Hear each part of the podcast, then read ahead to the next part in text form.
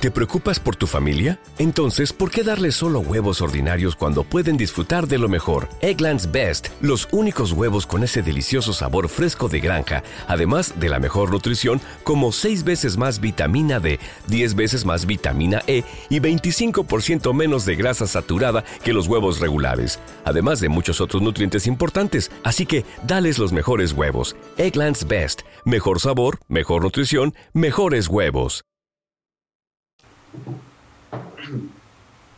Muy buenos días para todos. Estamos en el evento del Club de Revistas Interinstitucional.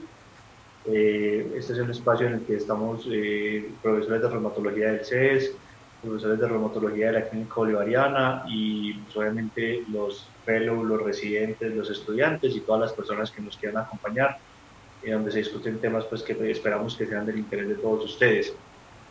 Doctor Sebastián, ¿cómo está? ¿Cómo ha pasado? Miguel, ¿cómo has estado? Muy bien, muy bien. Interesante el artículo del día de hoy. Hola, Vamos a ver cómo, cómo lo trabajamos, a ver qué vamos a sacar de conclusión. Eh, el doctor Jorge Latipir eh, nos va a dirigir el club de revista de hoy. Jorge, ¿cómo estás? Muy bien, profe. Suele el volumen, por favor, que estás como le dio el enfisema que le da a algunos de los miembros del grupo. Deme un segundo a ver si de pronto cambiando. Muchas gracias, muy agradecido. Chava, eso quedó para la posteridad ya. Eso, bueno, al parecer Jorge sí tiene vocecita de hombre, porque Chava. Chava Pero ahí me estás escuchando bien ya. Sí, sí. sí. Ok, me organizo aquí el escritorio. Andrés, el doctor Carlos Jaime tiene el link. Ya se lo mando. Mándaselo por favor para que nos acompañe. Muy bien. Eh, entonces vamos a arrancar eh, con este artículo.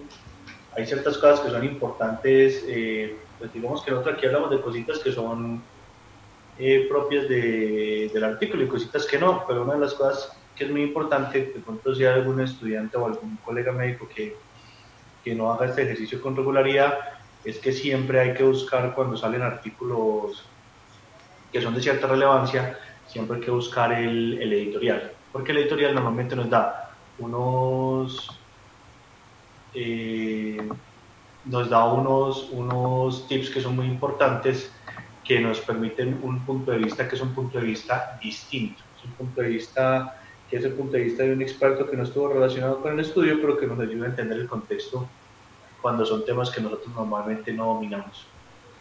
Entonces, eh, doctor Mauricio, ¿usted qué quiere hacer? ¿Quiere que veamos primero la editorial o veamos primero el artículo? Pues yo pienso que más bien miramos primero el, artículo porque de estas conclusiones eh, vamos a hablar finalmente de la editorial.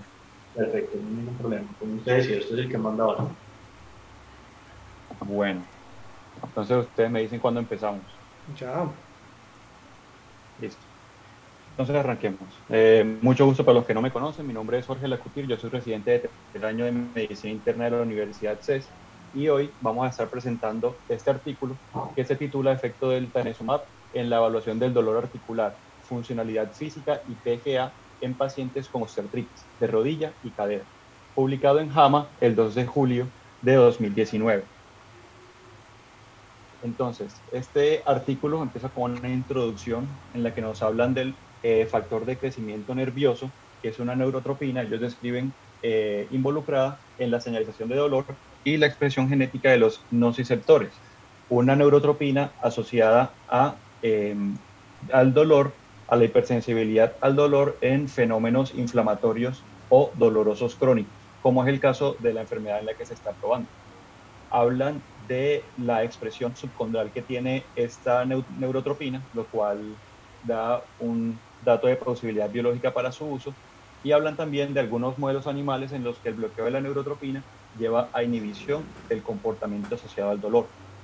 Luego entran a describir puntualmente el medicamento. El tanezumab es una inmunoglobulina, bueno, un anticuerpo monoclonal tipo inmunoglobulina G2A que inhibe eh, o más bien va dirigido directamente contra la neurotropina, factor de crecimiento nervioso. Actualmente bajo investigación para condiciones de dolor crónico, como la osteoartritis de rodilla y cadera, que es la que... En te estás moviendo porque el, micrófono, porque el micrófono no está quedando como bien. Acércate más al micrófono. Listo, ahí está bien. Sí, señor. Ok, entonces, listo, hablábamos de que está bajo investigación para condiciones de dolor crónico y algo muy importante es que la FDA emitió un bloqueo para la continuidad de estudios clínicos en humanos debido a preocupaciones de seguridad articular. Nuevamente lo hizo en 2012 por preocupaciones en temas de seguridad del el sistema nervioso simpático, aunque estos fueron en, en estudios en animales. Esos eh, bloqueos fueron levantados luego de que un comité de adjudicación evaluara cada uno de los casos de eh, daño articular y que luego de que se hicieran estudios preclínicos para evaluar el daño neurológico, con la condición de que los estudios se llevaran a cabo con estrategias de minimización del riesgo. La... Jorge, hijo, cuéntame una cosa, estás, estás el micrófono. El gato te cogió el micrófono que a viene. lo largo del artículo. ¿Cuáles son estas estrategias? ¿Sí? Venga, yo lo cambio más bien para que no tengamos inconvenientes. No, pues no, no, yo no tengo inconveniente. Igual cuando repita la rotación, va- de pronto ya está mejor el micrófono. Compras uno para la rotación cuando la repitas. Eh, habla más duro, no te oye. Ya, ya lo voy a arreglar.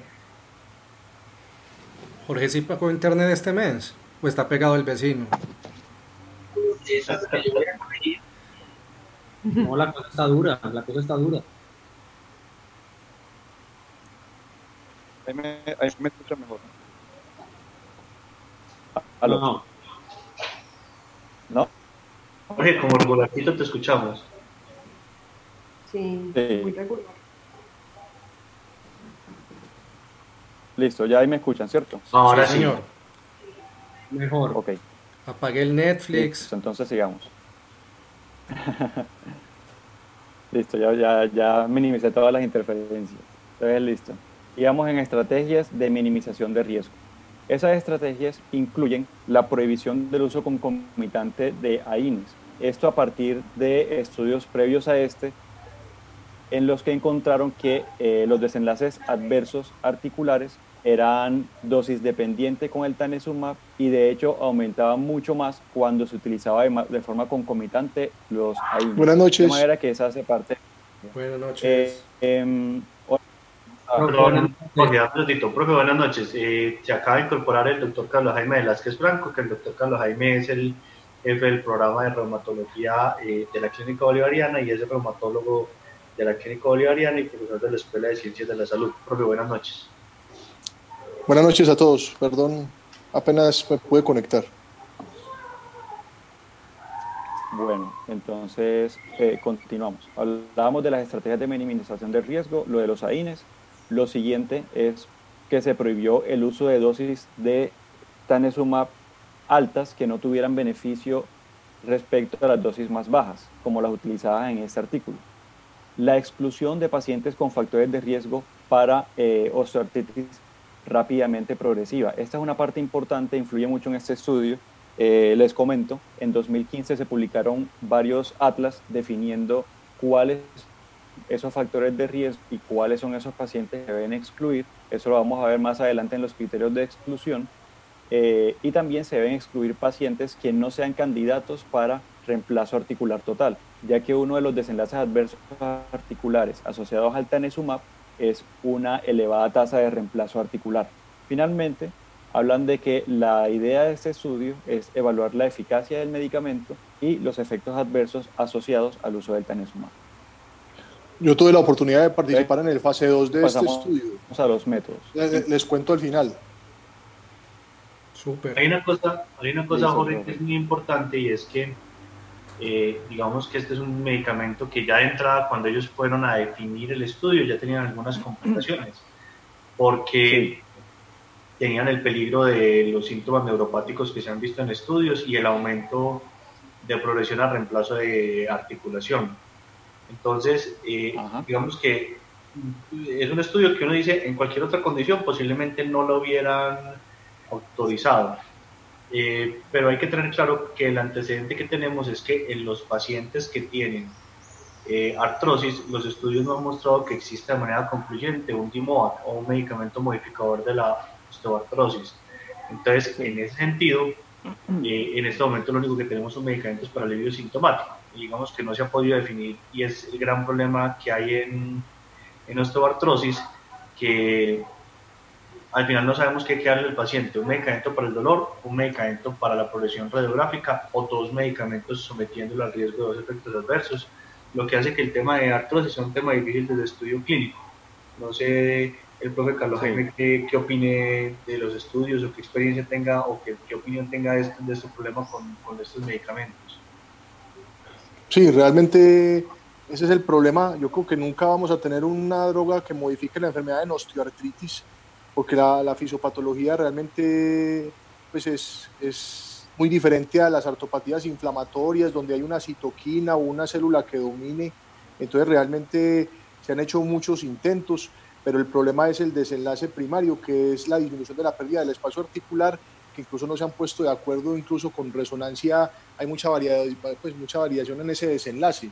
Yo creo que el, que el objetivo siempre es, digamos que al mejorar el dolor y, o si hay inflamación en el momento de la osteoartritis, pues mejorando el dolor y la inflamación, mejore la función, pero creo que nunca vamos a tener una droga modificadora en osteoartritis. ¿Y el, el doctor Sebastián qué opina? Yo estoy totalmente de acuerdo con el doctor Carlos Jaime. Yo creo que en este momento es buscar elementos que mejoren calidad de vida. Por, e, por, ese motivo es que este estudio existe, porque con los estudios preliminares y con los resultados preliminares hubiera sido un medicamento que en otras patologías ya lo hubieran archivado. Entonces, de pronto de acá saldrán hipótesis o, u otras vías, pero es que con la limitación que tenemos terapéutica y con la necesidad de calidad de vida en una población que cada vez envejece más, ese es el motivo por el que, por el que existe este estudio. Y, ese es el tema que es muy importante, que es que lo que nos está diciendo Sebastián es una cosa muy importante, es que es una, valga la, perdón por la expresión, una pandemia, o sea, estamos en una epidemia de envejecimiento, la calidad de vida está aumentando, las personas cada vez eh, llegan eh, a edades más avanzadas y el control articular puede generar los mismos costos que genera el manejo, por ejemplo, de la diabetes en algunas circunstancias, lo cual hace que sea un problema de salud pública importante y que cada vez va a empeorar. Listo, profe, gracias por la, por la intervención. Entonces, seguimos con los métodos. Diseño del estudio. Este fue un estudio aleatorizado, doble ciego, controlado por placebo, multicéntrico, de grupos paralelos con titulación de dosis, que tuvo un periodo de tratamiento de 16 semanas y un periodo posterior de seguimiento de 24 semanas para completar 40. Realizado en 89 sitios eh, de, de estudio en Estados Unidos, Canadá y Puerto Rico entre enero de 2016 y mayo de 2018. El objetivo primario, y aquí hay una cosa importante, eh, fue la eficacia de dos dosis o más bien dos regímenes de eh, Tanesumab a la semana 16.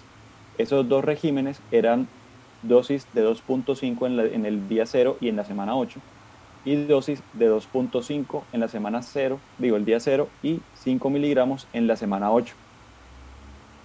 Eh, respecto a desenlaces secundarios, ellos incluyeron un análisis preespecificado comparando los dos regímenes de 2.55 y el de 2.5 y un análisis del de, eh, perfil de seguridad del medicamento. El estudio se dividió en tres periodos. Un, un periodo de screening que fue muy importante por dos cosas. Primero, eh, pues, además de lo que hacen todos los estudios, el periodo de screening permitió hacer un washout de los medicamentos prohibidos, es decir, que el paciente por lo menos tres o siete días antes de empezar el estudio no hubiera tomado AINES eh, y además determinar eh, lo de las estrategias de minimización de riesgo, excluir los pacientes que cumplieran con factores de riesgo para desenlaces adversos articulares. Luego siguió el periodo de tratamiento de 16 semanas y un periodo de seguimiento de 24 semanas para evaluar principalmente eh, los desenlaces adversos. Bueno, respecto a la población del estudio, tenemos que incluyeron pacientes de 18 eh, años o mayores con osteoartritis de rodilla o cadera según los criterios ACR y que tuvieran además confirmación radiográfica por grado de Kergren-Lawrence mayor de 2. Eh, este grado puntualmente se define por la presencia de osteofitos y posible eh, pérdida o disminución del espacio articular. Para los criterios de inclusión, los pacientes debían tener un WOMAC dolor de 5 o más u OMAC de funcionalidad de 5 o más y un PGA, que es Patient Global Assessment de, de osteoartritis, con puntuaciones de 3, 4 o 5, que es lo que equivale a lo que ellos mencionan acá. Además, estos pacientes debían tener una mejoría insuficiente con acetaminofén o, y también mejoría insuficiente, intolerancia o contraindicación para el uso de AINES, opioides o tramadol. Lo siguiente que describen son los criterios de exclusión. Aquí vamos a hablar una cosa importante también. Empezamos con eh, los factores de riesgo para desenlaces articulares. Ellos excluyeron pacientes con osteoartritis rápidamente progresiva, eh, fractura eh, por insuficiencia subcondral, osteonecrosis y fractura patológica, que es lo que nos describen acá. Aquí hay una cosa importante. Los atlas que les mencionaba, publicados en 2015, no solamente incluyen estos factores de riesgo para desenlaces adversos articulares, sino que también sugieren excluir a los pacientes con osteoartrosis del tipo eh, atrófico. Y eso es importante porque ellos no lo incluyeron dentro de los criterios de exclusión y eso, digamos, eh, les, les, dio problemas al final con el tema de la seguridad articular. Eso lo vamos a mirar cuando veamos la tabla 4 de desenlaces adversos. Ahí, Jorge, hay una cosa muy importante y es que en los criterios de inclusión ellos exigen el fallo acetaminofén y AINES. Y eso obviamente no solamente es para eh, garantizar que la población, pues para escoger la población del estudio, sino porque como este es un medicamento que tiene probabilidades de producir efectos adversos, eh, digamos que yo como comité de ética sí sería más empático incluso todavía en decir que tengo que estar seguro que ese paciente haga todas las opciones que están disponibles para eh, antes de ingresar a la intervención. Claro, agotó digamos el estándar de tratamiento. Entonces, ok. Eh, otras... Jorge, eso también es de la parte de comité ética, esa parte es un poquito compleja, porque ellos le restringen mucho la parte de rescates. Entonces, eso es como prevenir, o sea, si el paciente pues ya tiene mucho dolor y en algo le debería haber mejorado, pues tú le estás restringiendo absolutamente todo. Entonces, esa parte desde, el punto de vista ético me pareció difícil la autorización del estudio. Claro, porque ellos, ellos permitieron rescates con acetaminofén pero por lo que ya hemos discutido hasta ahora, ellos no permitieron el uso de AINES para el dolor de la articulación. Podían utilizarlo para dolores de otro tipo, pero no para el dolor de la articulación, y pues ya sabemos que esos pacientes muy aquejados, eh, en quienes quizás, como dicen el doctor Mesa, algo les servía de la INE. Y aquí pues básicamente se lo están quitando del todo para el dolor de la articulación. ¿Y eso, eso afectaría la validez Jorge, para nuestra práctica clínica diaria? O sea, ¿a vos te parece lógico que nosotros en la práctica clínica diaria fuéramos a hacer eso? Te quito el AINE para ponerte otro medicamento. Bueno, eso, eh, a mí me parece que eso le da incluso más validez si asumiendo, digamos, hagamos un ejemplo, si el estudio hubiera sido bueno para Tenizumab, eso sería importante, porque es que uno no puede en la práctica clínica, si se aprobara el medicamento, mandarlo junto con un AINE eso estaría contraindicado. De manera que a mí me parece que eso sí era, eh, aunque éticamente difícil de hacer, quitarle los AINES, me parece que era necesario, porque si no, eh, no sería un reflejo de lo que podría hacerse en la práctica clínica realmente. Perfecto. En algunos estudios clínicos como tenemos como el centro de investigación, tenemos un estudio similar eh, y lo que sugiere desde el punto de vista del patrocinador en muchas ocasiones es que como no hay una terapia estándar que se haya demostrado que sea supremamente buena para tratar esos pacientes, que por eso se maneja con placebo. Pues esa es como la justificación que ellos hacen desde el punto de vista ético. Sin embargo, pues yo pienso que eso siempre va a ser algo criticado y en cierta medida eh, eso los va a mejorar. La cosa es que cuando uno, pues ahorita adelantándose uno como en la parte de, de resultados, cuando uno ve la parte de resultados en los rescates, ahorita discutimos que, que a uno le quedan como algunas dudas en esa parte. Listo. Bueno, otros criterios de exclusión, enfermedades confusoras como artritis reumatoide, espondiloartritis, gota y pseudogota, eh, pacientes que tuvieran trauma o cirugía en el último año, pacientes que tuvieran cirugía planeada durante el periodo del estudio, inyección intraarticular reciente de glucocorticoides o ácido hialurónico, condiciones neurológicas previas como neuropatía periférica, autonómica, enfermedad de Alzheimer o esclerosis múltiple. Encuesta de síntomas autonómicos mayor de 7, eso básicamente es una lista de 12 preguntas evaluando, como su nombre lo dice, síntomas autonómicos. Em, excluyeron pacientes en embarazo y pacientes en lactancia. Bueno, entonces, en cuanto a la intervención, la aleatorización se hizo por un código aleatorio generado por computadora y asignaron los pacientes a uno de tres grupos. Tanesumab 2.5, Tanesumab 2.5, 5 miligramos y el grupo placebo tratamientos concomitantes, ¿Te preocupas por tu familia? Entonces, ¿por qué darles solo huevos ordinarios cuando pueden disfrutar de lo mejor? Eggland's Best, los únicos huevos con ese delicioso sabor fresco de granja, además de la mejor nutrición, como 6 veces más vitamina D, 10 veces más vitamina E y 25% menos de grasa saturada que los huevos regulares, además de muchos otros nutrientes importantes. Así que, dales los mejores huevos. Eggland's Best, mejor sabor, mejor nutrición mejores huevos. ¿No te encantaría tener 100 dólares extra en tu bolsillo? Haz que un experto bilingüe de TurboTax declare tus impuestos para el 31 de marzo y obtén 100 dólares de vuelta al instante. Porque no importa cuáles hayan sido tus logros del año pasado, TurboTax hace que cuenten. Obtén 100 dólares de vuelta y tus impuestos con 100% de precisión, solo con Intuit TurboTax. Debes declarar para el 31 de marzo. Crédito solo aplicable al costo de la presentación federal con TurboTax Full Service. Oferta sujeta a cambios o cancelación en cualquier momento. Hablando ahorita. Permitieron el uso de aspirina para profilaxis cardiovascular. Permitieron el uso de otros medicamentos en dosis estables para condiciones que no fueran dolorosas o que no fueran osteoartritis. Y permitieron, bueno, prohibieron el uso de analgésicos con la siguiente salvedad como les decía, se podía usar AINES para condiciones diferentes a osteoartritis hasta 10 días seguidos por cada periodo de 8 semanas, con la condición además de que no se utilizara 4, 48 horas previas a una visita de estudio. Permitieron la dosis de rescate de acetaminofén hasta 3 gramos al día eh, por 3 o menos días por semana, también con la condición de que no se tomara 24 horas previas a la visita de estudio y el estándar de tratamiento, es decir, se podía ya tratar el paciente eh, en condiciones normales, se permitió después de 16 semanas de la última dosis del estudio. Bueno, entonces en cuanto a la evaluación de la eficacia, como les decía, ellos establecieron un desenlace coprimario, que no se debe confundir con eh, desenlaces compuestos.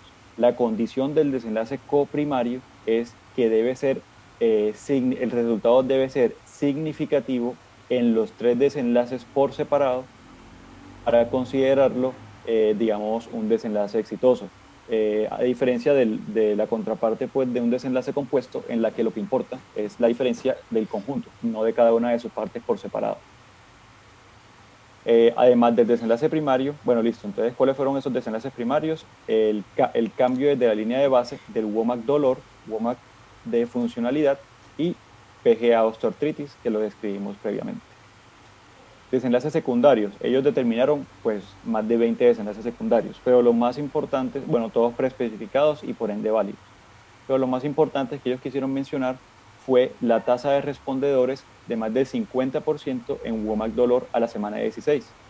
También la tasa de respondedores mayor de 30, 70 y 90. Todo esto con un objetivo netamente exploratorio, no explicativo. La, cosa, la cosa cuando uno mira los desenlaces es que uno siempre tiene que mirar eh, los desenlaces en el sentido de son desenlaces duros o son desenlaces o son desenlaces blandos. Digamos que en nuestro artrosis hay desenlaces que son desenlaces duros como progresión a reemplazo articular, pero posiblemente haya que esperar muchos años para ver ese, ese desenlace. Entonces, desde ese punto de vista eh, es difícil esos desenlaces. Pero la otra cosa que uno tiene que tener presente en esos desenlaces es qué tanto importan para el paciente. Y digamos que y qué tanto se utilizado en otros estudios. El WOMA, que es una escala que se utiliza con frecuencia en artrosis rodilla y de cadera, y digamos que también da mucha da información sobre la calidad de vida que está ganando o está perdiendo el individuo. Entonces, en ese sentido, pues es un desenlace que son los desenlaces reportados por pacientes, pues digamos que esos desenlaces que nos dicen la calidad de vida del paciente tienen importancia porque puede que no sean tan duros para usted, pero pudieran ser duros para el paciente. Eh, no sé, eh, el profe Carlos Jaime, ¿qué opina de estos desenlaces? Sí, de acuerdo. Yo creo que tienen que ser desenlaces como centrados en el paciente. Digamos que cuando uno mira los desenlaces en osteoartritis, eh, pues digamos que, que, el objetivo en este momento más de, de vida real pues ya que no se puede lograr la disminución de la, de la pérdida del espacio articular, es el WOMAC.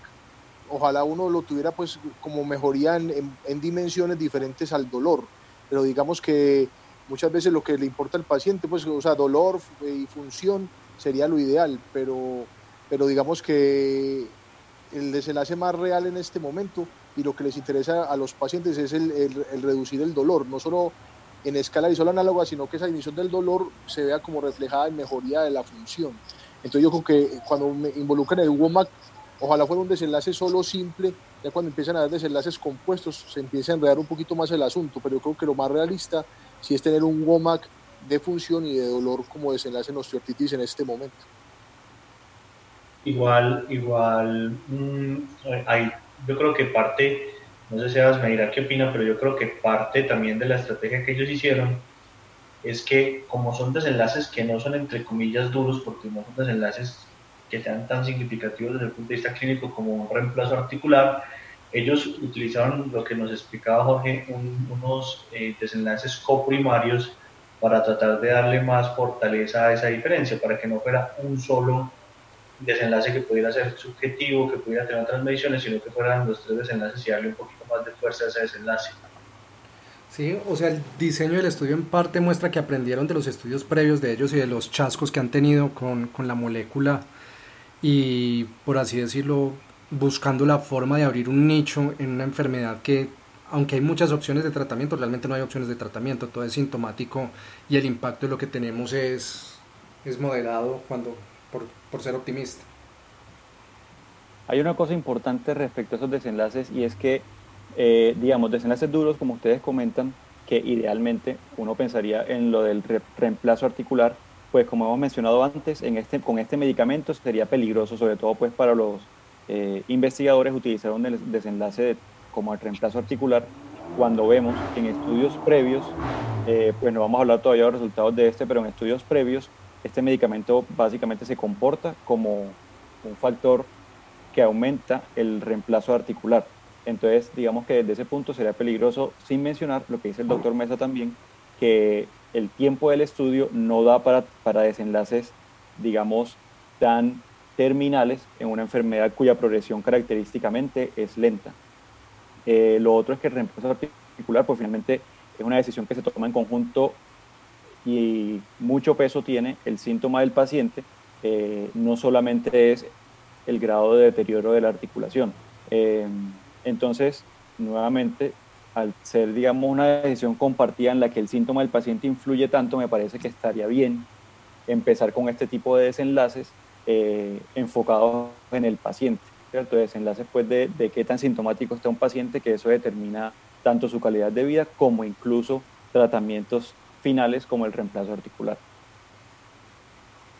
Bueno, entonces, en esta parte de efectos de eventos adversos, eh, no me voy a detener pues tanto diciendo cómo recolectaron cada uno de los datos, pero lo importante fue que ellos hicieron, eh, tomaron muestras de laboratorio, electrocardiograma, muestras de signos vitales, prueba de ortostatismo, entre otras cosas, para evaluar eh, los efectos adversos generales y neurológicos, haciendo también el score de compromiso por neuropatía, eh, que básicamente evalúa fuerza, eh, sensibilidad profunda, superficial, propiocepción de, varios, eh, de varias regiones del cuerpo. Está la encuesta de síntomas autonómicos que ya les había comentado y un comité de adjudicación no solamente para desenlaces articulares, sino también para desenlaces neurológicos. Esto de la evaluación neurológica, pues ya lo hemos dicho, principalmente es por el score eh, de compromiso neuropático y la encuesta de sistema nervioso autónomo. Em, y en la parte de los eventos adversos articulares, ellos hacían evaluación en cada visita de todas las articulaciones mayores, no solamente la articulación índice, hacían radiografías al principio y al final de las 40 semanas, además también hacían radiografías si, digamos, las evaluaciones durante las visitas así lo requerían y los pacientes registraban sus síntomas en un diario electrónico. Eh, y es importante mencionar que eh, para estos eh, desenlaces adversos articulares, el comité de adjudicación era un comité externo y cegado que se encargaba de determinar si el evento adverso era progresión normal de la enfermedad, era atribuible al medicamento, em, entre otros datos importantes en la parte pues, de adjudicación. Bueno, entonces la parte estadística. Em, no sé si la doctora María Fernanda quiere intervenir acá o primero digo, digamos, lo que, lo que mi concepto al respecto y ya la doctora dice lo que considera ella. No, Jorge, dale tranquilito, dale tranquilito. Pues no hay nada raro, hay una prueba que ellos hacen pues como adicional que uno normalmente no ve, pero pues no sé, si quieres lo haces. igual, sí, sí, listo, lo explico y si algo, no, si falta, usted me complementa. A mí, a mí hay una cosa que, que sí quisiera de cuento que la doctora María Fernanda, que es la, la epidemióloga, nos contara y es porque nosotros no estamos muy acostumbrados a ver la prueba estadística que ellos hicieron. ¿Cuál? El, el modelo de covarianza. El modelo de las mínimas casillas. Ah, de, de diferencia de cambio de mínimas cuadrados. Sí. Ok. Eso es una técnica estadística para hacer, pero pues que mínimos cuadrados es una forma simplemente de análisis de datos, pero pues una explicación como desde el punto de vista, desde eh, sin tenerme que meter en toda la parte estadística. Lucky Land Casino asking people what's the weirdest place you've gotten lucky. Lucky? In line at the deli, I guess. Aha, in my dentist's office. More than once, actually. Do I have to say? Yes, you do. In the car before my kids' PTA meeting. Really? Yes. Excuse me, what's the weirdest place you've gotten lucky? I never win and tell. Well, there you have it. You can get lucky anywhere playing at LuckyLandSlots.com. Play for free right now. Are you feeling lucky? No purchase necessary. Void where prohibited by law. 18 plus. Terms and conditions apply. See website for details. With the Lucky Land Slots, you can get lucky just about anywhere. This is your captain speaking. Uh, we've got clear runway and the weather's fine, but we're just going to circle up here a while and uh, get lucky. No, no, nothing like that. It's just these cash prizes add up quick. So I suggest you sit back, keep your tray table upright, and start getting lucky. Play for free at LuckyLandSlots.com. Are you feeling lucky? No purchase necessary. Void where prohibited by law. 18 plus terms and conditions apply. See website for details. Ay, es muy complejo. Está bien, está bien.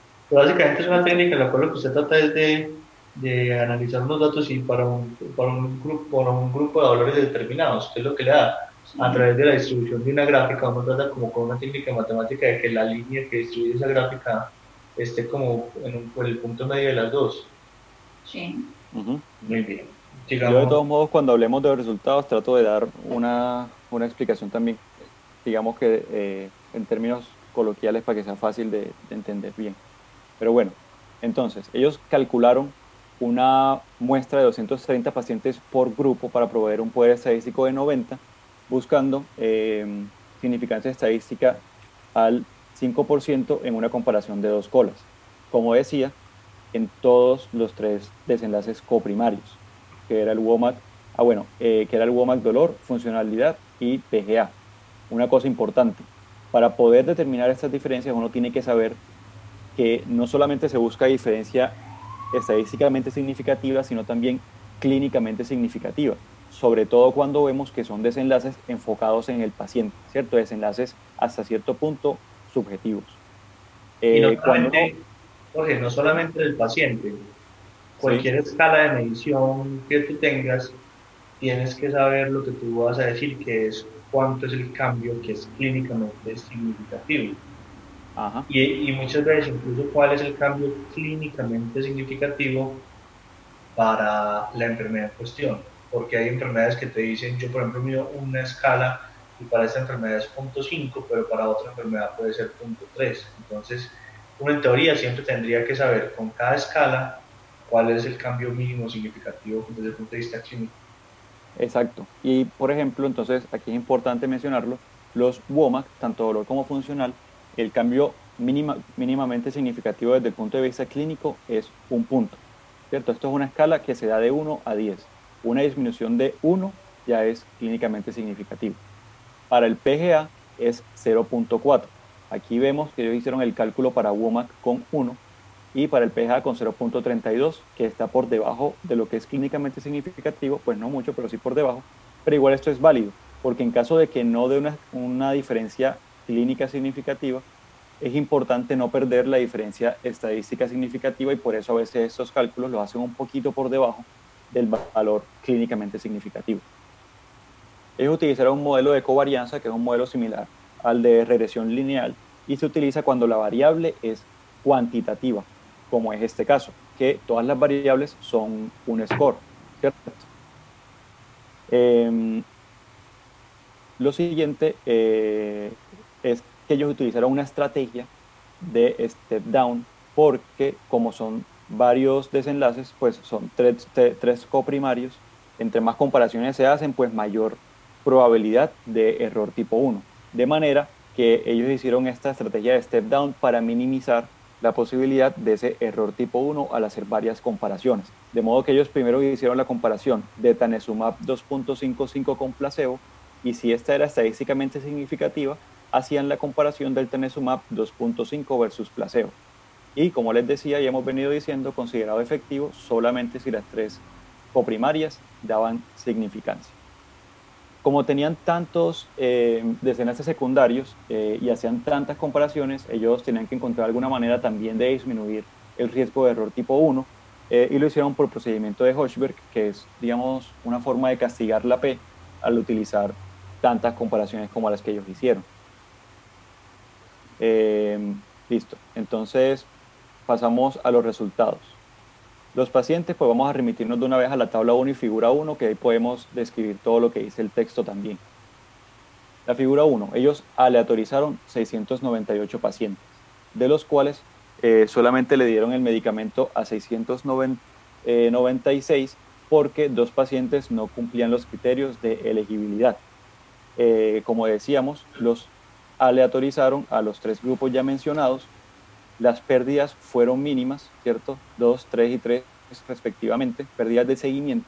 Es de modo que ellos hicieron... Pues porque un estudio de tan poquito tiempo, donde se le pierda más gente, hay que mandar a recoger el, al estudio para los investigadores. Claro, claro. Y en cualquier caso, como fueron tan pequeñas las pérdidas, pues ellos finalmente hicieron un análisis por protocolo, pues aquí vemos que analizaron los pacientes, eh, digamos, en consecuencia a los que, pues, algunas de esas pérdidas. Eh, la tabla 1 que vemos entonces. Características como el sexo, la edad y la raza me parece que estuvieron bien balanceadas, quizá un poco menos de afroamericanos en el grupo de Tanezumab 2.5 y un poco más de asiáticos en el grupo placebo. La representación de hispanos y latinos fue, estuvo entre el 15 y el 18% en los tres grupos. Eh, también me pareció que fue balanceada entre los tres grupos.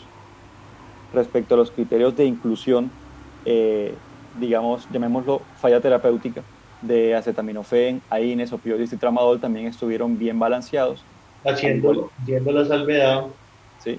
de que con los opioides hay un porcentaje alto de personas que no lo quieren tomar. que es una, cosa importante y particular de los opioides que es interesante ahí en la tabla 1. ¿Cómo me dice, profe?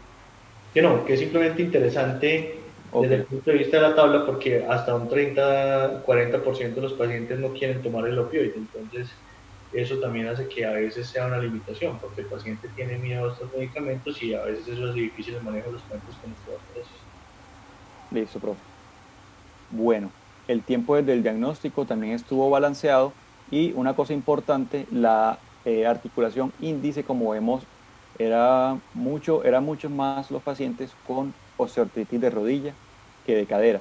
Sin embargo, eh, la, validez externa es solo para, cadera, eh, para rodilla, no para cadera, porque si el 85% fueron rodilla, para cadera no tiene ninguna forma de, decir que, es, que, incluye cadera. Pues si uno lo puede generalizar como validez externa. Claro. Ahora, uno, digamos, eso es cierto. Sin embargo, sin embargo uno, pues haciendo la investigación pues, de cómo es el comportamiento de la prevalencia de ambas enfermedades, uno ve que la prevalencia de rodillas es de hasta el 35%, mientras que la de cadera puede llegar hasta el 70%, sobre todo en el grupo de edades de este estudio. Em, de modo que, digamos, estas diferencias son reflejo en parte de la prevalencia de cada una de las enfermedades y de hecho es una, eh, pues son porcentajes similares a los, que se han, a los que han obtenido en otros estudios también de Tanezumab en cadera y rodilla. ¿Cierto? Que están alrededor también, de también, 20. también depende cómo establezcas esa prevalencia, que si es por clínica o si es radiológica. Entonces Eh, ahí puede radiológica, haber, digamos ahí esa que puede digo una es variación. radiológica, sí. Pero hay una consideración que es fundamental y es que como ellos temen y se, pro- se preocupan como efecto adverso de la, de la progresión a prótesis de cadera y la biomecánica de las articulaciones es distinta y pueden tener factores distintos que favorezcan la progresión a prótesis de cadera, entonces si usted no tiene sino rodilla, no puede sino concluir en este caso sino rodilla, más en un estudio que tiene el problema de que usted tiene un efecto adverso particular y puntual. No sé el, pro- el profesor qué opine. No, totalmente de acuerdo. Son totalmente diferentes, incluso epidemiologías diferentes. O sea, es un muy buen estudio para dar desenlaces en rodilla, en cadera. Cadera hubiera gustado que fuera más, pero nada que hacer. sino pues que en ese Listo. sentido ellos calcularon una muestra en general, pues, y pues si bien la mayoría fueron rodilla, pues no da la mayoría para muestra.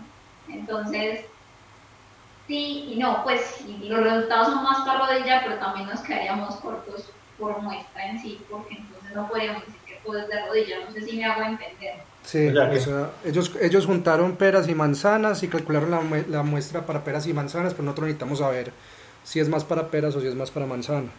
Exactamente. Ok. Listo. Em, continuando pues ahora también con los criterios de inclusión.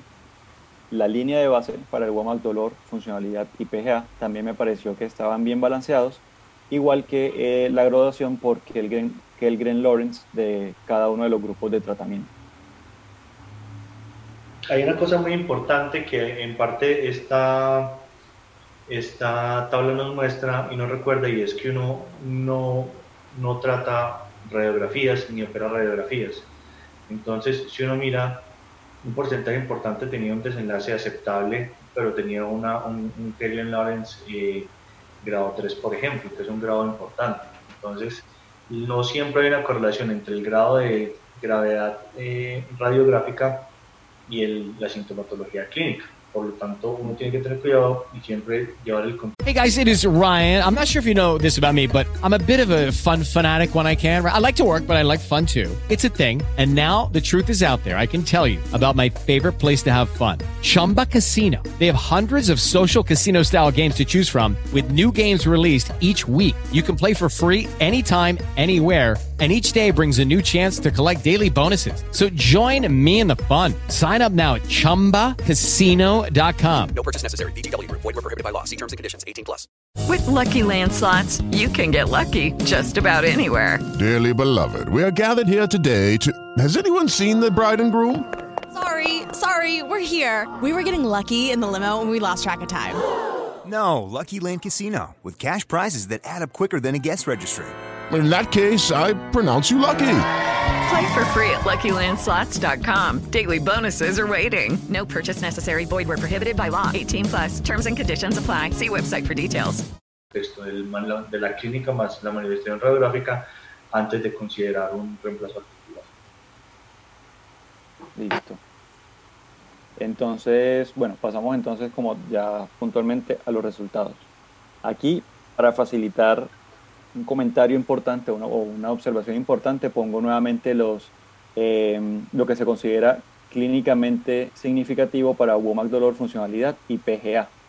Entonces, primero, como les decía, vamos a hablar primero de esto que ellos tomaron, ¿cierto? Estas medidas que ellos utilizaron, que fueron los cambios de mínimos cuadrados y la diferencia de mínimos cuadrados. Cuando uno mira los estudios previos de este medicamento en osteoartritis, em, ellos analizaban diferencia de media. Es decir, tomaban la media de la línea de base de los pacientes y miraban cómo llegaban los pacientes al final del tratamiento eh, respecto a la línea de base. Eso, pues, puntual y crudamente. Esta medida de impacto, la diferencia de mínimos cuadrados y el cambio de mínimos cuadrados, no mira cómo llegan los pacientes, sino que mira cuánto cambiaron los pacientes.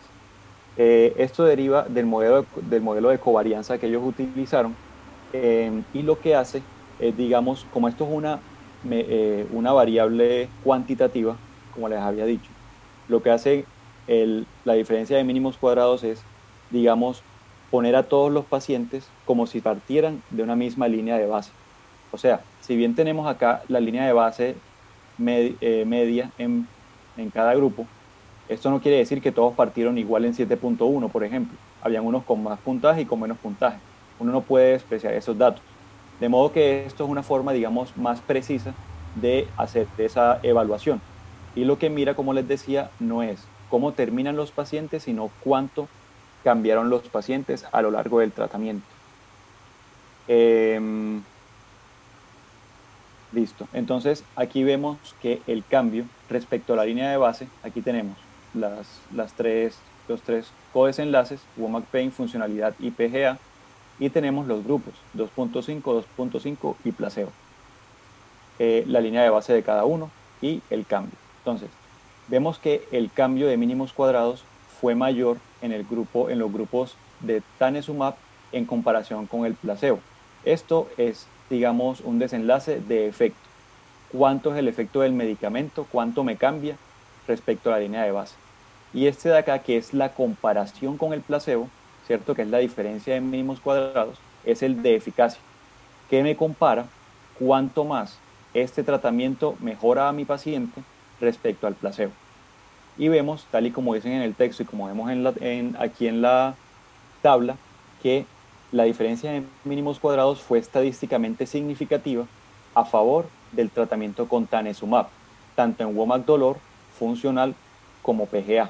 Pero entonces aquí viene el comentario importante, y es que aquí eh, esta, esta, estas diferencias, si bien fueron estadísticamente significativas, no son clínicamente significativas ya que para WOMAC dolor y funcionalidad, ninguna de las diferencias de mínimos cuadrados fue superior o siquiera igual a la diferencia clínicamente significativa de 1. E incluso para el PGA tampoco logró ser eh, similar o igual a la diferencia clínicamente significativa de 0.4. Entonces, uno además debería analizar el intervalo de confianza y ver de este intervalo de confianza cuántos valores están por encima de ese valor clínicamente significativo, para tratar de encontrar si por lo menos así hay posibilidad de que el medicamento tenga una mejoría clínica importante. Pero como vemos, los valores del intervalo de confianza, si bien hay algunos valores por encima de 1, no son predominantes, ni en WOMAC dolor, ni en WOMAC funcionalidad, ni en PGA. De hecho, en PGA para 2.5 ni siquiera toca el valor clínicamente significativo. De manera que a partir de estos resultados uno puede decir que sí hubo una diferencia en eficacia del tanesumab estadísticamente significativa, pero que esa diferencia no fue clínicamente significativa. Y ahí de pronto, Jorge, hay un problema. Y es que, ¿a usted cómo le parece que estaba el WOMAC de esos pacientes? Profe, pues una línea de base de 7.1 de 10 me parece un WOMAC alto, pues eran pacientes sí. que realmente sí estaban enfermos. ¿Y usted por qué cree que les escogieron así? Mm, Regresión a la yo diría, ¿sí? Regresión a la media, sí señora. La regresión a la media mm, es una de las cosas, pero hay otra de las cosas. Y es porque usted quiere magnificar el efecto de la intervención. Porque pacientes muy graves, Ajá. los cambios son muy notorios. Claro, La porque un paciente muy enfermo, lo que uno, cualquier cosa que uno le mejore, pues él lo va a notar mucho más. Es La regresión, señor.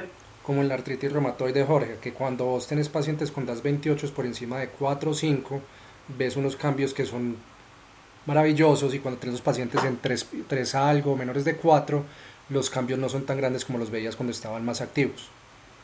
Claro, claro. De hecho, de- esa es una de las cosas por las que se utilizó el, el modelo de covarianza y el modelo de diferencia de mínimos cuadrados.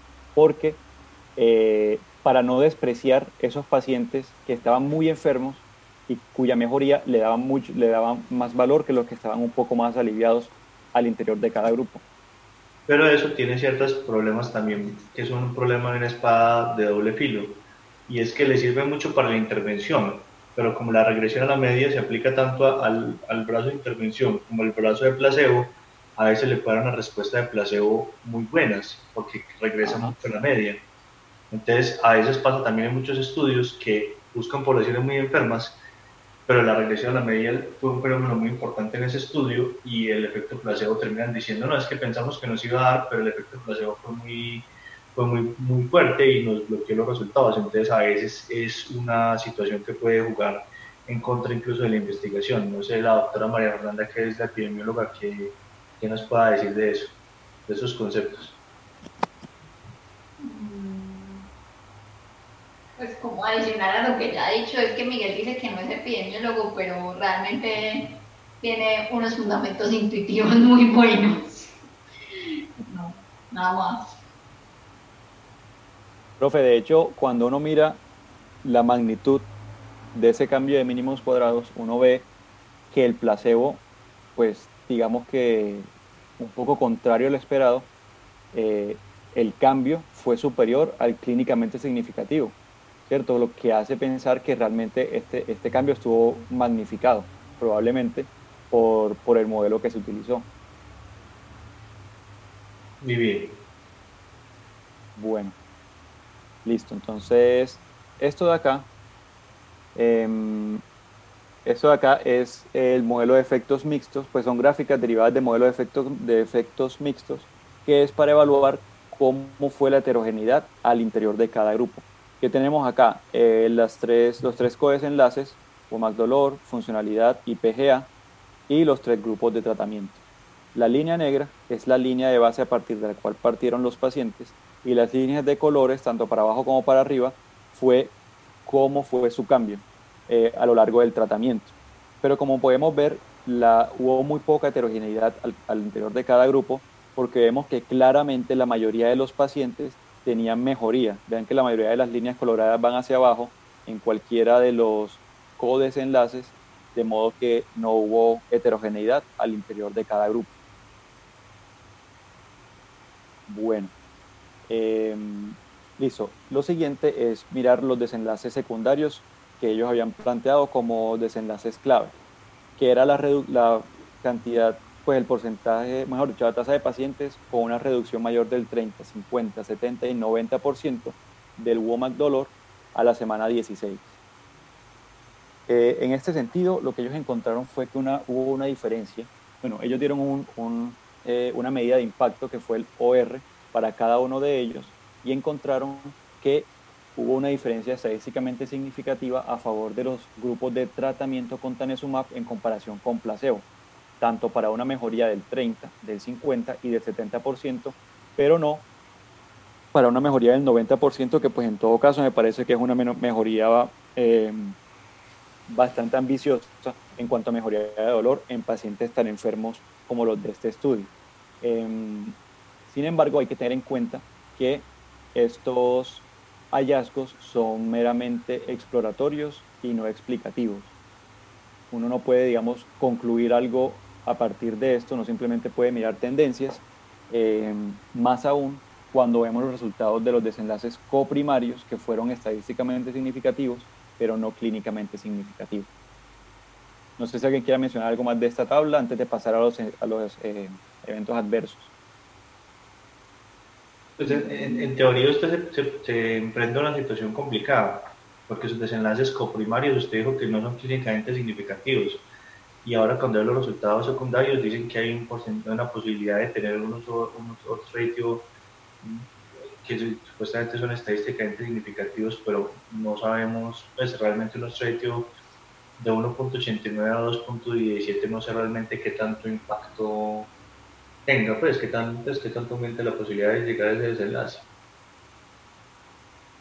Eh, la cosa es que eso es, pues, o sea, usted no pone los desenlaces, si usted ya concluyó en teoría que los desenlaces primarios no le interesan, ya los secundarios, eh, pues poco, poco, nada le van a servir porque es muy difícil, es muy raro que usted el primario no le dé y el secundario sí le dé. pues, precisamente es la posibilidad pues, o la probabilidad de que algo te, pues, de que algo te suceda. Eh, no es como, el, como otras pues, medidas que no, si fueran mayores de 10, pues muchas veces serían importantes. No, simplemente es un desenlace que le considera significativo, pero que como yo les decía la vez pasada, el OX, por ejemplo, ese que está tan cercano pues, a la unidad que es de 1.29, pues a veces puede ser sobreestimado, eh, pues un poco sobreestimado. ¿Y, y no opinas, y no opinas más de que... ¿Y no opinas, no opinas más de que uno en, con ese tamaño de muestra, uno R tan, pues, incluso menor de 2, pues yo no le pararía bolas? Mm, profe, pues realmente es significativo. Ya que esté muy pegada a la unidad y que a veces se puede sobreestimar, sí, pero dentro de lo que es el análisis estadístico sería significativo. Otra cosa es lo que dijo Jorge, pues en, en un principio, y es que uno puede ser, pues puede ser estadísticamente significativo, más no clínicamente significativo, pues dentro de la parte como de desenlaces uno lo puede como analizar pero dentro de lo que es la parte estadística, de lo R significativo, así esté muy para la unidad, pues es significativo. Entonces, ahí, ahí eso es lo que, nos, eso es menciona, lo que dice- lo que nos menciona Mafe, que siempre hay que correlacionar la clínica, pues que, que no todo lo que es estadísticamente significativo tiene importancia clínica. Y realmente habría que mirar, habría que mirar eh, cuando ya veamos las otras cosas, porque esto hay que mirarlo en el contexto de lo que sigue en los siguientes párrafos, es si efectivamente esto que vamos a ganar es balanceado o es contra, contra pues, pues negado por las partes de seguridad. Ajá, exacto, que esa es una de las partes clave también de este estudio. Y que es entonces a lo que vamos a pasar a hablar. Entonces, eh, esta es la tabla que eh, habla de los desenlaces. Entonces, ¿qué tenemos acá? Cada uno de los desenlaces de este lado, em, los grupos de tratamiento en el periodo de 0 a 16 semanas, que recordemos que es el periodo de tratamiento, y el periodo de 0 a 40 semanas, que incluye el periodo de seguimiento para evaluar precisamente estos desenlaces. Entonces, em, en cuanto a desenlaces asociados al tratamiento, como podemos ver acá, y en desenlaces generales, no hubo diferencias importantes entre los grupos de Tanezumab y el placebo, excepto por los desenlaces serios, que en el grupo de que se extendió a 40 semanas, bueno, en el grupo no, que en el análisis a 40 semanas, vemos que en el grupo de Tanezumab 2.55 los desenlaces adversos serios fueron superiores a los del grupo placebo. Em, en cuanto a los más comunes, la artralgia eh, fue menor en los grupos de tratamiento. Sin embargo, los efectos adversos como nasofaringitis, parestesia y dolor en extremidades fueron más frecuentes en los grupos de tratamiento con tanezumab. Eh, cabe resaltar... Perdón, Jorge. ¿Sí? No, que quería comentarte precisamente eso, que yo tuve la oportunidad hace por ahí cuatro o cinco años, me tocó participar en un fase 3 de este medicamento, pues y les confieso, pues yo le cogí pánico, por, eh, o sea, la- eso, eso no da parestesias, eso da una lodinia horrible, eran, pues mi validez externa puede ser muy poquita, yo diría que cero, porque fueron tres pacientes realmente, pero en dos de ellos hubo que romper el ciego porque el dolor era insoportable. Entonces, y estaban en el grupo de Tanezumab. O sea, es la, una lodinia franca, eso no le sirve ningún antineuropático, o sea, es una cosa horrible, pues entonces me decir, pues estoy un poquito ahí sesgado porque me tocó vivir pues una experiencia, yo creo que muy traumática de, de una paciente, pues que, que nunca olvidaré que el dolor era simplemente intratable. Listo, profe.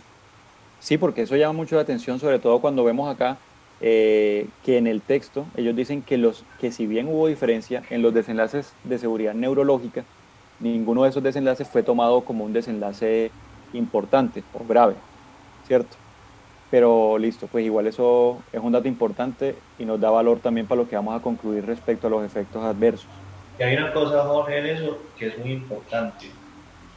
Y, y es que si todo está bien, no significa que nada esté mal. O sea, estos Sí. estudios, este es un estudio con muy poco tiempo de seguimiento, con relativamente pocos pacientes, en el que se presentaron eventos adversos por medicamento. O sea, lo que le quiero decir es que al momento de que esto se llegara a comercializar, esos efectos podían ser una cosa dramática, porque es que estamos hablando de que cuánta gente tiene osteoartrosis, cuánta gente se le va a poner, entonces eso podría generar una epidemia de dolor.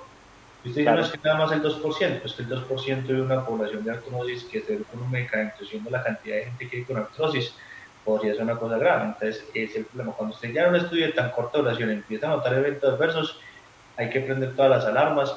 No quiere decir que el medicamento no sea bueno, no vaya a salir, sino que hay que prender todas las alarmas y tenerle mucho cuidado a la hora de que el medicamento vaya a salir.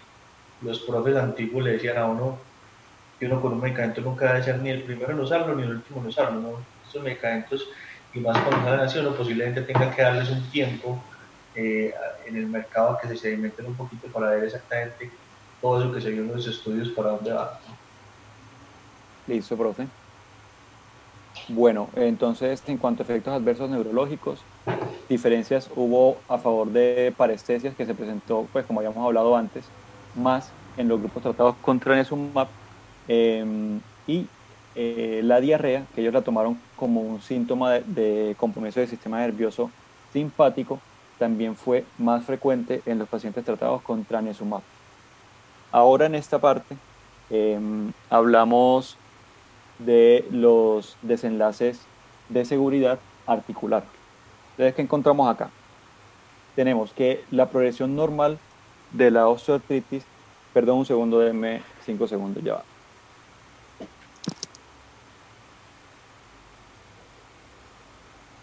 Una micción imposible. Listo, entonces... No está tomando agua. Entonces, eh, decíamos, los desenlaces adversos articulares tenemos que lo que ellos adjudicaron como progresión normal de la osteoartritis se presentó también con mayor frecuencia en los pacientes en, en el grupo de, tan, en los grupos de tanezumab respecto al placebo. La osteoartritis rápidamente progresiva, tanto tipo 1 como tipo 2, fue más frecuente también en los grupos de tanezumab. De hecho, ninguno de los pacientes en el grupo eh, de placebo tuvo este efecto adverso articular. Y una cosa importante, como les decía, eh, uno de los pacientes que tuvo osteoartritis rápidamente progresiva tipo 2 tenía, previo al ingreso del estudio, osteoartritis atrófica. Por eso hacía énfasis antes que, de acuerdo a lo que dice el Atlas de 2015 eh, y las recomendaciones para estudiar esta molécula, ellos debieron excluir estos pacientes con osteoartritis atrófica, ya que se comporta como un factor de riesgo para osteoartritis rápidamente progresiva, como pasó en este paciente. Y similar a lo visto en otros estudios, eh, el reemplazo articular fue más frecuente en los pacientes con tanezumab en comparación con el placebo. La diferencia más marcada fue en tanezumab 2.5, 5 miligramos. Y además, eh, acorde con lo que decían pues de la, de la proporción de rodilla-cadera de articulaciones índice, vean que a pesar de que la cadera era, digamos, estaba tan, había tan poca representación, eh, la tasa de reemplazos articulares fue pues muy similar a la de rodilla, a pesar de que solamente alrededor del 15% de los pacientes eran pacientes con osteoartrosis, osteoartritis de cadera. Es, es más, eh, Jorge, yo, sí. yo siempre le recuerdo a la gente cuando empiezan a hablar de que hay un poquito de eventos adversos, que no, que un 3, que 5, que, que un 3.5% y eso. Yo, yo les recuerdo que hay dos eventos adversos típicos que no, que no fueron des, descritos en, el, en, esos, en los estudios iniciales. La tuberculosis, que ya lo jugaron otros estudios de revista. Okay, round two. Name something that's not boring. A laundry? Ooh, a book club. Computer solitaire, huh? Ah, oh, sorry, we were looking for Chumba Casino. That's right. ChumbaCasino.com has over 100 casino style games. Join today and play for free for your chance to redeem some serious prizes.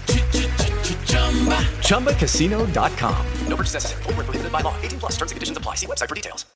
Lucky Land Casino asking people what's the weirdest place you've gotten lucky? Lucky? In line at the deli, I guess? Aha, in my dentist's office. More than once, actually. Do I have to say? Yes, you do. In the car before my kids' PTA meeting. Really? Yes. Excuse me, what's the weirdest place you've gotten lucky? I never win and tell. Well, there you have it. You can get lucky anywhere playing at LuckyLandSlots.com. Play for free right now. Are you feeling lucky? No purchase necessary. Void where prohibited by law. 18 plus. Terms and conditions apply. See website for details. Y los COX-2, que los COX-2 es la parte de seguridad cardiovascular obligó que se retirara en posmercadeo algunos de ellos y se calcula que pueden haber muerto entre 75 mil a 150 mil personas antes de que se dieran cuenta de eso. Entonces, por eso uno con estos eventos adversos tiene que tener mucho cuidado y tiene que vigilarlos muy, pues tiene que prender alarmas de temprano. Listo, profe. Bueno, em, listo. Entonces, eh, habiendo visto tanto la tabla de resultados como la tabla de, eventos adversos de este medicamento, por lo menos lo que yo concluiría con este estudio es que si bien hay una, un efecto analgésico del tanesumab, su eficacia, como lo vimos anteriormente, no logra superar el riesgo-beneficio de aplicarlo en toda esta cantidad de pacientes cuando vemos que su perfil de seguridad no lo favorece. Entonces, si vemos un medicamento que claramente a lo largo de varios estudios, incluyendo este, tiene mayor tasa de desenlaces adversos tanto neurológicos y muy importante articulares en comparación con el placebo y que además su mejoría no parece ser clínicamente significa- significativa, aunque sí estadística, me parece que esa mejoría que no es de importancia clínica no podría superar toda esta cantidad de efectos adversos que vemos que se han asociado al uso de este medicamento. El, el doctor No sé Sebastián qué opinan ustedes al respecto. Que si tuviéramos más opciones de tratamiento no estaríamos considerando tanesumab. O sea, no existiría este estudio, teniendo en cuenta los Sí, estudios previos eso, de eso es un valor importante, claro. Ese es un valor importante y es la, la ausencia de medicamentos fuera de lo que hacemos actualmente, que es básicamente algo, eh, por decirlo de alguna forma, paliativo, cuando no podemos interferir con la, con la historia natural de la enfermedad. Aún así- Sí, lo- y, lo, que- y lo que dice Miguel, si esto pasó a las 16 semanas, ¿qué pasará a las 52? que- no, Claro. Los discutidos están todos en clínica del dolor con la neuropatía. y el, el doctor Andrés Charrera, ¿qué reconvertibilidad. Eh, eh, yo estoy de acuerdo, pues el- los resultados del estudio fueron clínicamente, fueron estadísticamente significativos, pero no clínicamente significativos. Este medicamento no sería algo que en el armamentario para el de la vida. Andrés, te, te felicito. Eh, has sido muy constante en que en todos los clubes de revista no podamos escuchar absolutamente nada de lo que dices. Es un gran secreto, es un gran secreto. Se va a graduar sin, sin, sin haber... Va a grabar en silencio, en silencio. sí, en total silencio. De verdad no oyeron nada. No. Solo lo que dijo Susi. Ah, bueno, que Susana llegó en ese momento preciso abrió la puerta. Cuando me preguntaste. Repetido. Eh, pienso, pues, finalmente lo que se ha dicho a través del club de revista y es que estadísticamente mostró eh, positividad, pero definitivamente clínicamente no tenemos elementos para utilizar este medicamento y más con los actuales eventos adversos que se han presentado, ¿cierto? Yo creería que yo como pues en, en mi formación y después no lo utilizaría como medicamento con la evidencia actual, ni paliativo, ni bajo ningún motivo, más con que terminan los pacientes en más prótesis de cadera, aunque eso pues finalmente no fue uno de los, de los no es uno de los problemas, creo que sí es algo que se tiene que tener en cuenta. Y más Bien. con la editorial, que realmente la editorial no, no le da lo duro que uno quisiera o no es, digamos, lo suficientemente fuerte esa editorial contra el artículo. Uno esperaría que realmente fueran mucho más críticos en la editorial. Y realmente son... De hecho, si uno quisiera concluir la editorial en una, en una oración. Y la doctora Diana Carolina, que ella siempre nos cuenta alguna cosita de esta como más silenciosa. Hola a todos, buenas noches. Pero aquí estoy. no estaba ausente. Bueno, a mí sí me pareció muy interesante el tema de la, de la editorial sobre el estudio que menciona, donde se hizo una comparación de Tanesumab 2.55 miligramos con AINES, principalmente porque el objetivo de ese estudio fue centrado su desenlace primario en la seguridad. Entonces creo que es un medicamento que estudios previos han, mejor, han mostrado, y bien no una mejoría clínica relevante, sí una mejoría estadística, pero con compromiso serio en la seguridad. Entonces, que hayan hecho este estudio con 3.000 pacientes con un desenlace primario, básicamente buscando la seguridad, pues básicamente yo creo que catapulta lo poquito bueno que haya podido mostrar este estudio del día de hoy en el hecho de que a un seguimiento más a largo plazo, a 80 semanas, se denotó que la tasa de reemplazos y de efectos relacionados adversos en la articulación es alta y estadísticamente significativa en los pacientes con tanezumab de 5 miligramos, 2.5 comparado con los años. Entonces, en este estudio que ellos en la editorial lo mencionan, que hayan hecho este, este tamaño de muestra centrado en la seguridad, claramente le da validez a que estos resultados adversos a nivel de la articulación son reales, son preocupantes, que básicamente nos generan una alerta de que este medicamento es peligroso y que no podríamos dilucidar a largo plazo cuánto más sería el, la magnitud de estos eventos adversos. Si ya a las 16 semanas y a las 80 semanas estamos viendo esa misma tendencia en la articulación a más, más compromiso de rápidamente progresiva y más tasa de reemplazos, pues no sé qué tanto cabría discutir más o que sigan avanzando en este medicamento cuando los resultados pues ya en varias publicaciones han sido tan tan eh, adversos pues valga la redundancia para el medicamento.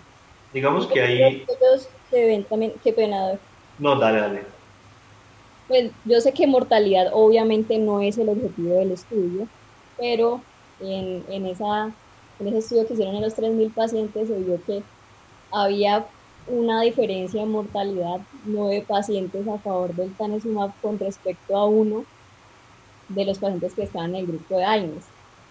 No es lo que estaba buscando, pero es una diferencia que, como ya hemos visto, pues siempre hay que ver en esos segmentos a tan corto plazo y esos efectos adversos empiezan a presentar más en un grupo, pues probablemente en seguimientos más largos tengan alguna cabida y una magnitud que debamos tener en cuenta.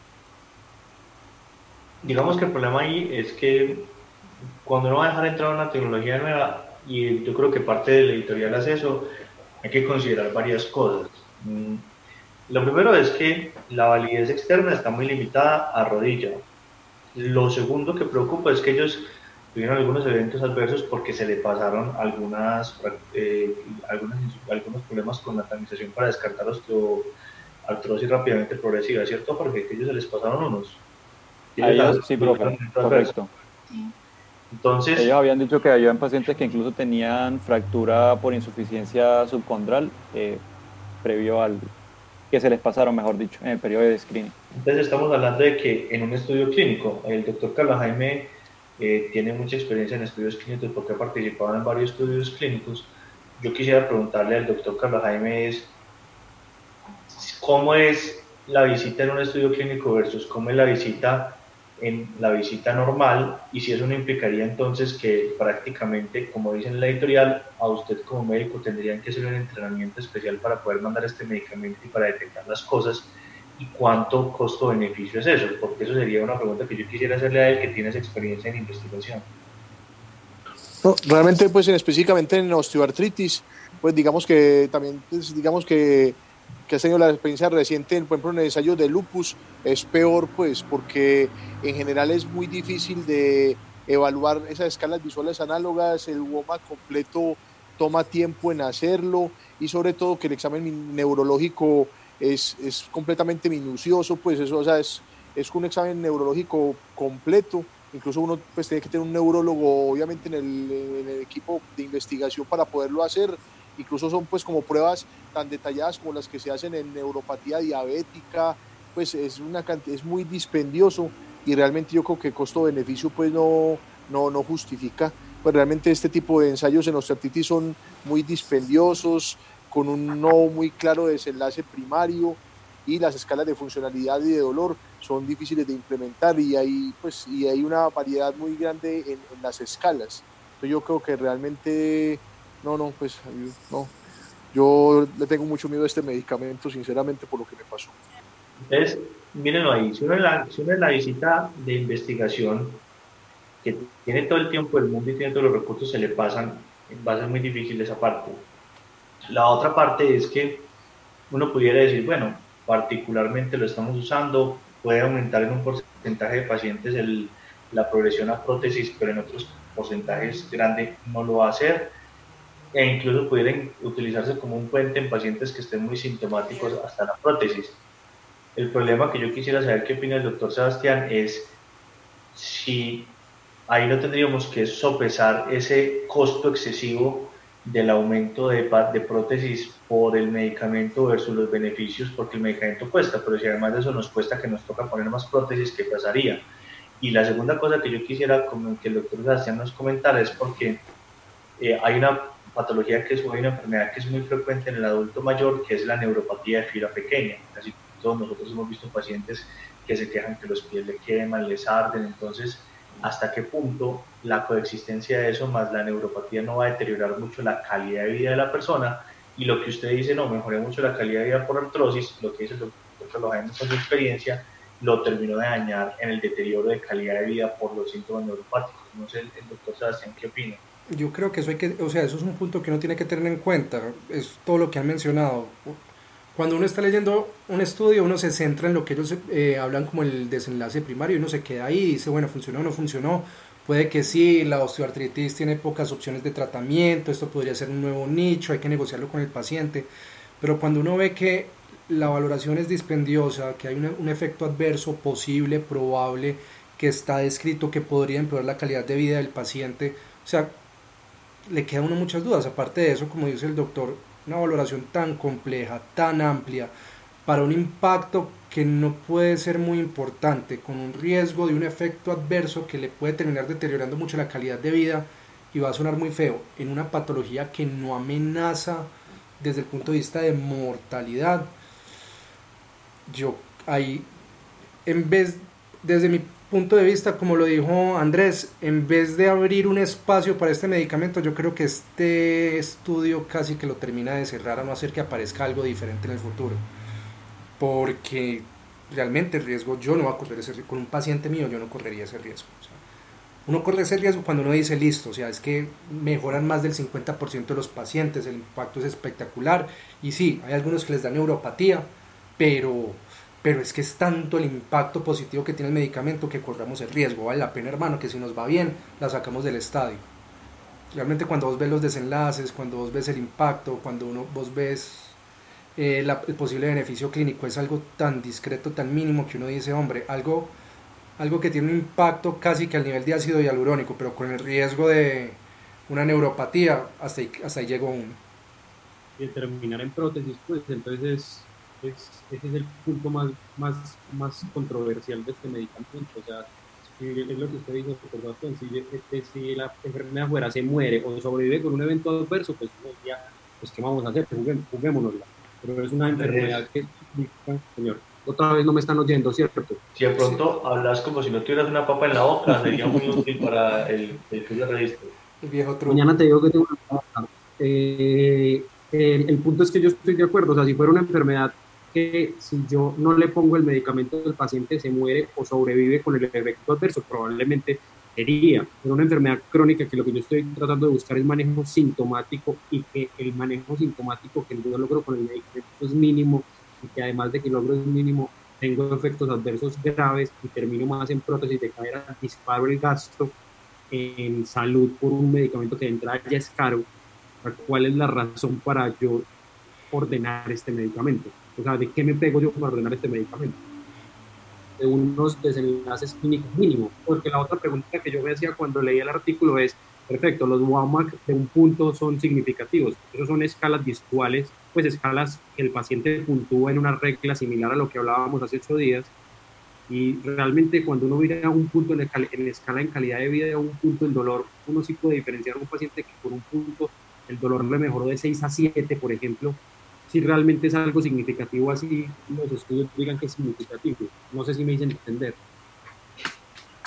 Pues no te dejes entender casi nunca porque se escucha muy mal, pero eh, uno lo que tiene que pensar ahí es si para el paciente es significativo. Mm, obviamente la magnitud, de, de, la magnitud de una variación fija siempre va, va, a perder impacto conforme más grave está el paciente, porque si vos tenés un cambio de 2 a 3, cambiaste un montón. Si cambiaste de 8 a 7, cambiaste una unidad, pero cambiaste menos. Todas son variaciones estadísticas. Se supone que en teoría, eh, a mayor grado de compromiso, vos tendrías que tener un mayor grado de mejoría. Por eso el, el porcentaje posiblemente se mantenga más a lo largo de toda la escala. Eh, lo que uno puede saber es que en este grupo. Señor. La pregunta es, por ejemplo, cuando uno evalúa dolor, eh, que uno lo evalúa con una escala análoga que le pregunta al paciente eh, de, un, de 0 a 10 o de 1 a 10, es parecido a lo que hace el WOMAC, ¿a usted cuánto le duele? Pero es que el problema es que el WOMAC no te mide en una escala visual análoga, el, el WOMAC te mide en actividades del día a día.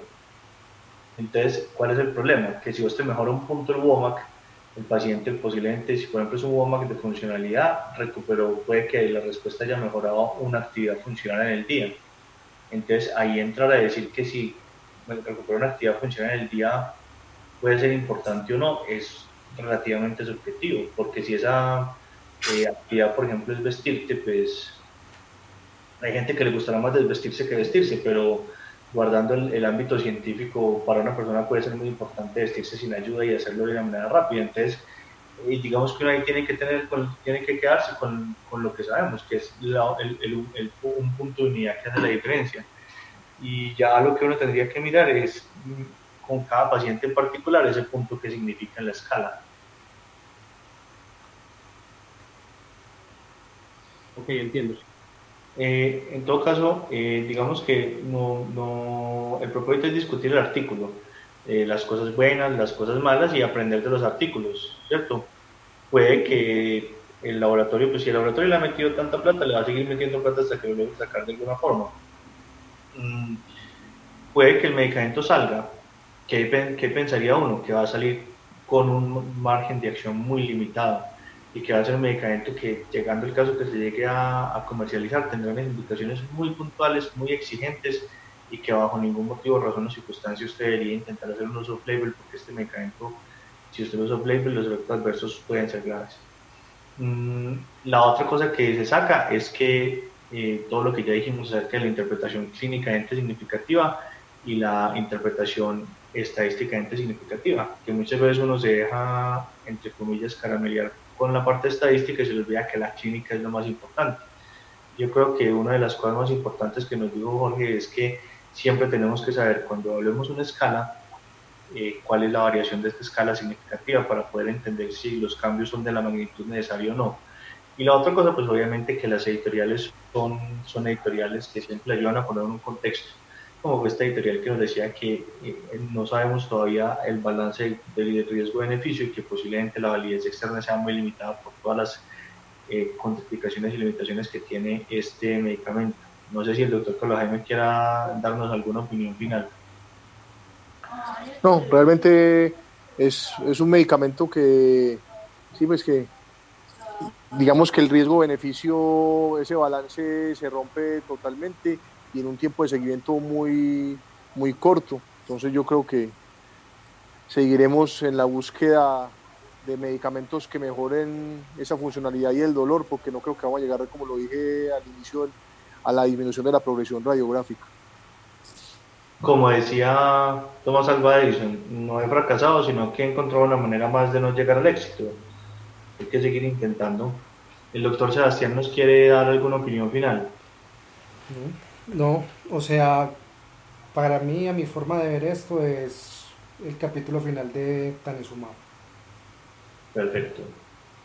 Entonces, eh, pues yo creo que ya podemos dar por terminado el club de revistas. Eh, les agradezco muchísimo a todos, a los doctores que nos acompañaron con sus opiniones, a todas las personas que se leyeron eh, el artículo, al doctor Andrés, porque yo sé que hablar con una papa en la boca es difícil, pero él trata de hacerlo a la doctora Diana Carolina que siempre nos acompaña desde fuera, que muchas gracias por el esfuerzo, a Luz Adriana, a Paulina, a Clara Marcela, a todos los que nos han acompañado, a Jorge obviamente por el esfuerzo y por la presentación, que fue una muy buena presentación, a la doctora Gracias, María Fernanda por la parte de, la estadística y pues no, como, como diría Cerati, gracias totales a todos. Y Jorge, felicitaciones, muy, muy bien presentado. Muchas gracias. Gracias, Andrés. Sí. Andrés, Andrés Teresa de Calcuta, chao, que vaya muy bien.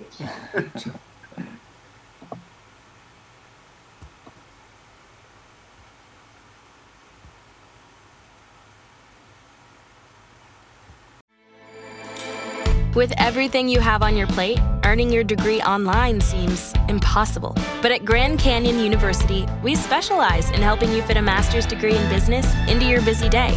Your graduation team, led by your own GCU counselor, provides you with the personal support you need to succeed. Achieve your goals with a plan and team behind you. Find your purpose at Grand Canyon University. Visit gcu.edu.